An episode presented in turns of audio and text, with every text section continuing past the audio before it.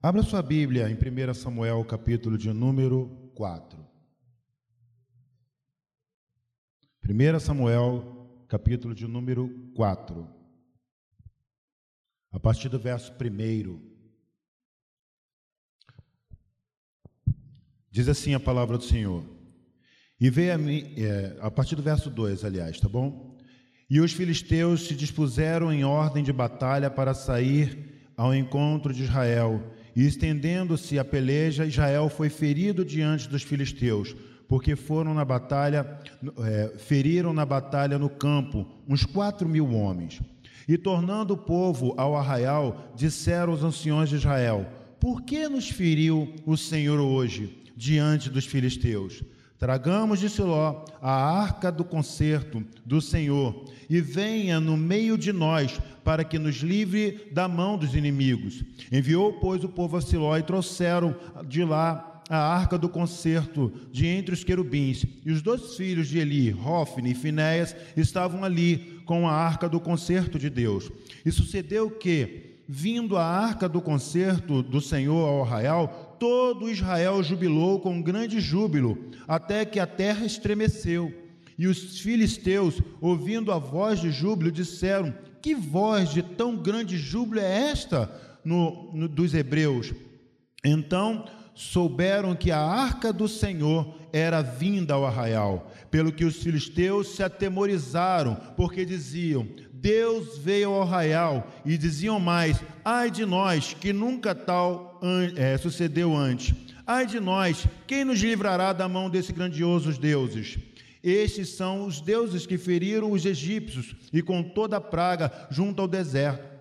Esforçai-vos e sede homens, ó filisteus, para que porventura não venhais servir aos hebreus. Louvado seja o nome do Senhor. Amém, meus amados.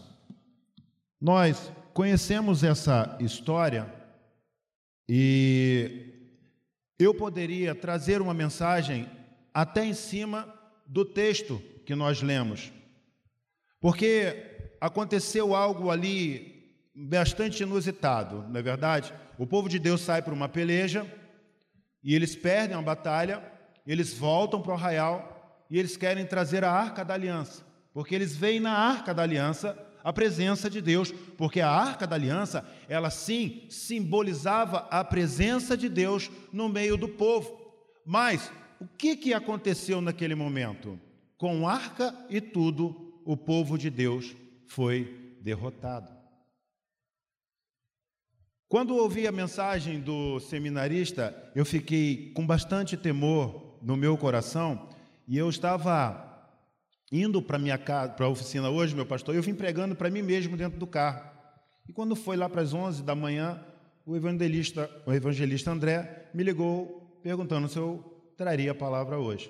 Eu falei, Senhor, e eu queria falar algo para os irmãos que ficaram preocupados com a mensagem que foi pregada, porque nós temos que nos posicionar, amém? O Senhor está requerendo da igreja dele um posicionamento posicionamento. Não há o que temer se nós obedecermos aquilo que Deus tem nos ensinado. Mas eu queria trazer o objeto, a arca da aliança, para essa mensagem de hoje. Eu queria falar sobre esta arca e eu queria trazer algo para a igreja concernente à arca da aliança do Senhor. Amém? O que seria essa arca e como ela foi construída? A Bíblia diz que quando o Senhor manda Moisés construir, manda construir ela de madeira. Se eu não me engano, era madeira de acácia, né?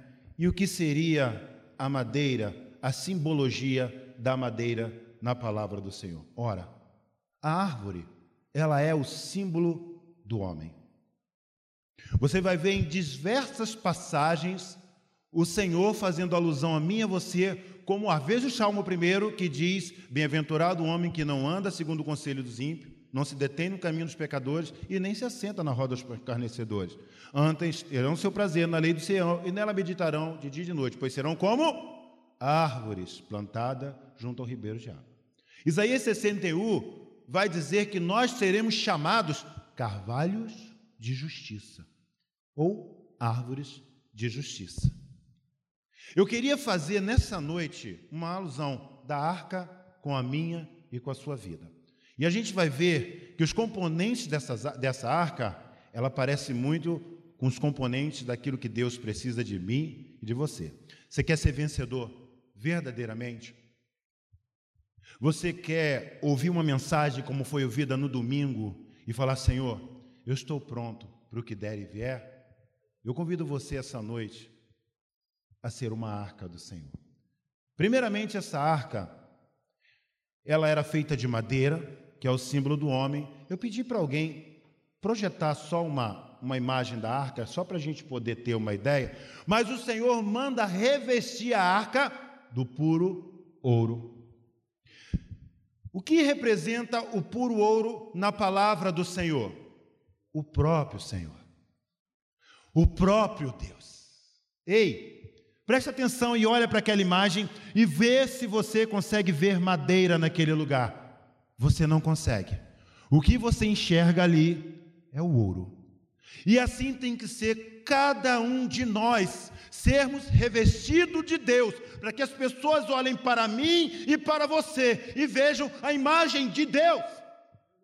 Precisamos ser revestidos da glória de Deus, precisamos ser revestidos e cheios de Deus. O verdadeiro cristão se reveste do Senhor. Mas o que temos mais dentro desta arca? Porque o Senhor mandou colocar alguns utensílios dentro desta arca, utensílios importantes para a minha vida e para a sua vida. E eu quero fazer alusão da arca como sendo o meu e o seu coração. A arca do Senhor é o meu e o seu coração. E dentro desse coração e dentro desta arca, o Senhor pediu para colocar alguns utensílios, e o primeiro dele foi a tábua dos mandamentos, a tábua da aliança.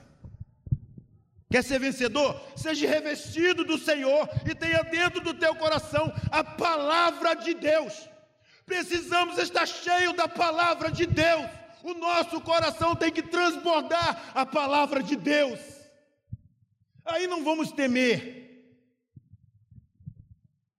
Não vamos temer, não precisa se preocupar. Se você é um cristão revestido do Senhor e que tem no seu coração a palavra de Deus, fica tranquilo. O outro utensílio da arca que o Senhor mandou colocar dentro dela foi o maná. E Jesus disse: Olha, vossos pais comeram maná no deserto e morreram. Mas ele diz assim: Eu sou o pão vivo que desceu do céu. O verdadeiro maná, o verdadeiro pão da vida é Jesus. E dentro desta arca, dentro do teu coração, nós precisamos nos alimentar de Jesus nos alimentar de Jesus. E sabe de uma coisa interessante, irmãos? É que quando o maná caiu, o povo desesperado queria pegar para amanhã e para depois. Não, porque estraga. Nós precisamos dos conselhos de Jesus a cada dia, todos os dias, de manhã. Abre os teus olhos, se aconselhe-se com o Senhor, peça direção a Ele, fale com Jesus, tenha Jesus no teu coração. Porque se isso acontecer, mensagem como essa atingirão sim outras pessoas e não você. Porque está se preparando. O pastor estava dizendo aqui que nós precisamos nos preparar, precisamos nos organizar. Mas Jesus disse que sem mim nada podeis fazer. Então, dentro do meu coração, do seu coração, nós temos que ter a palavra de Deus, nós temos que ter Jesus como nosso alimento espiritual todos os dias. Amém? Mas tem um outro, Kleber, é a vara de Arão. E o que seria a vara de Arão? Amados irmãos, antes de falar da vara de Arão, houve uma contenda que eu, não podemos ler porque o tempo não nos é é, não nos dá. Mas em Números 17, capítulo de número 1, estava havendo um problema ali com os israelitas.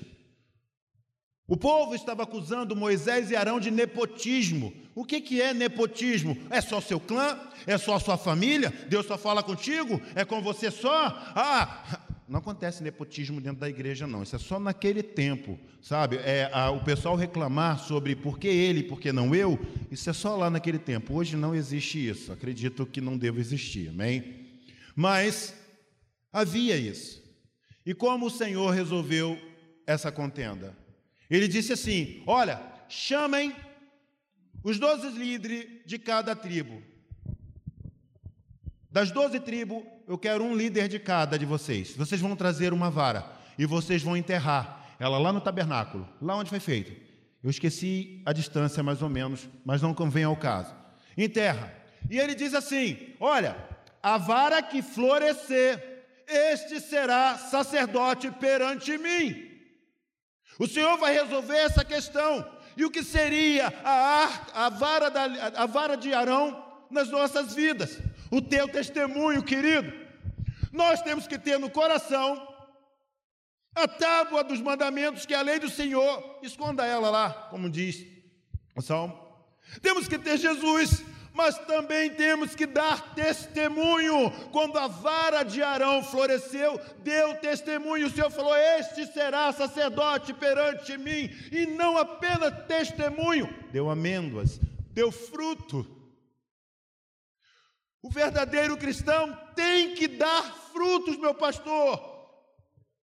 Temos que dar testemunhos, temos que dar frutos, precisamos entender o nosso chamado, o que nós estamos fazendo no meio de um povo corrupto. Temos que testemunhar que somos Jesus. E isso só vai acontecer se esta arca ela estiver completa com todos os utensílios do Senhor. Mas se vocês veem ali em cima, é a tampa da arca com dois querubins. Amém? Aqueles dois querubins, querubins, eles simbolizam o trono de Deus. E o que seria essa tampa da arca? Isso é uma coisa muito legal que eu, eu vejo a tampa da arca como o livre-arbítrio que Deus deu para mim e para você. É, a tampa, ela poderia ser lacrada, mas não é lacrada. Ela tem uma tampa. Essa tampa ela pode ser retirada. E retirando essa tampa, você pode tirar a tábua da lei do Senhor e pode colocar o livro do Corão, dos testemunhos de Jeová. Você pode violar a arca e pode tirar Jesus e colocar Maomé, Buda, Kardec. Você tem liberdade porque ela tem uma tampa e essa tampa ela pode ser retirada. Mas quando você tira a tampa, que surpresa nossa! Os anjos do Senhor que acampam ao redor daqueles que o temem, ó, foi-se. Os anjos do Senhor estão em volta daquela arca. Os anjos do Senhor estão em volta de você. Para preservar essa arca lacrada, como o Senhor a determinou. Às vezes a gente não entende por que sofremos como esses filisteus, uma derrota tão terrível diante de um povo. Eu, quando estudo sobre os filisteus, eles são o que mais se aproximam dos demônios na Bíblia. Eles são os mais parecidos com os demônios, são os filisteus. E existem muitos cristãos. Você pode ver que quando a arca chegou, eles davam grito, glórias com gritos e com glórias, nós não expulsamos o inimigo. Não adianta gritar, dar glória, bater o pé, rodar. Temos que estar cheio. A arca tem que estar completa. O nosso coração tem que ser completamente de Deus, o Senhor. Porque senão vamos ser uma arca vazia e o inimigo vai nos tomar e vai nos levar cativo. É a verdade. Foi o que aconteceu. Roubaram a arca da aliança. Feriram o povo de Deus. Então nós estamos preocupados. É claro, devemos nos preocupar. Os tempos são sombrios. Os filisteus estão nos cercando. Estão nos cercando de todos os lados. Estão lá, lá onde as leis são geradas. Eles estão nos cercando, eles estão nos apertando. E não adianta a gente bater o pé e gritar, está repreendido. Temos que ser servos do Senhor. Eu e você, para fazermos a diferença sobre esta terra, temos que ter esta arca completa dentro de nós. Amém? Como diz um pastor, vamos nos colocar de pé para parecer que está acabando. E eu queria, nessa, antes de orar, eu queria ler um trecho da palavra de, do Senhor, para a gente encerrar essa mensagem. Apocalipse, você pode colocar aí? Apocalipse, capítulo de número 11, verso de número 19. Veja ali, ó. Abriu-se então o santuário de Deus que se acha no céu. E foi vista a arca da aliança no santuário, no seu santuário, e sobrevieram relâmpagos, vozes, trovões, terremotos e fortes chuvas de granizo. Ei, deixa eu dizer uma coisa para você. Essa arca que foi construída por Moisés e por Arão era um artefato do céu, não era um artefato da terra.